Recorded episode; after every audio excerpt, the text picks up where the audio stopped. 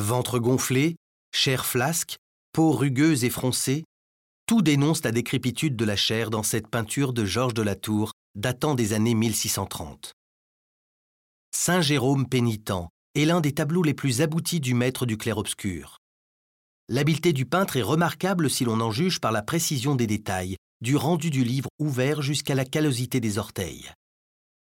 L'analyse clinique du corps vieillissant est sans concession. Son torse est difforme, ses cuisses affaissées, ses pieds sont déformés. Si la tour fait le choix du réalisme, c'est parce qu'un corps idéalisé n'attacherait pas la méditation. Dans ce décor pierreux, nul ange ne vient troubler la scène.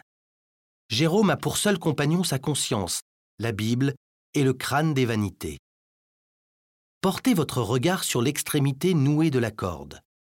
Elle est ensanglantée. Saint Jérôme vient donc de se flageller. Pourtant, nul péché de chair n'a entaché son apostolat. Il lui est seulement reproché de trop aimer la lecture de Cicéron. Aussi, Saint Jérôme expie-t-il ici un péché de l'esprit. De ce corps décharné ressort un sentiment de dignité, de pudeur et d'intériorité. Quant à sa sainteté, elle est évoquée pour la première fois dans l'œuvre de la tour par une discrète auréole sans doute exigée par le commanditaire du tableau. Dans cette peinture, c'est le contraste entre le corps décrépit et l'exigence tenace de la volonté qui donne toute sa valeur au message. Un message clair. L'évocation de la force de caractère du saint au soir de sa vie doit nous inciter à partager son ascèse.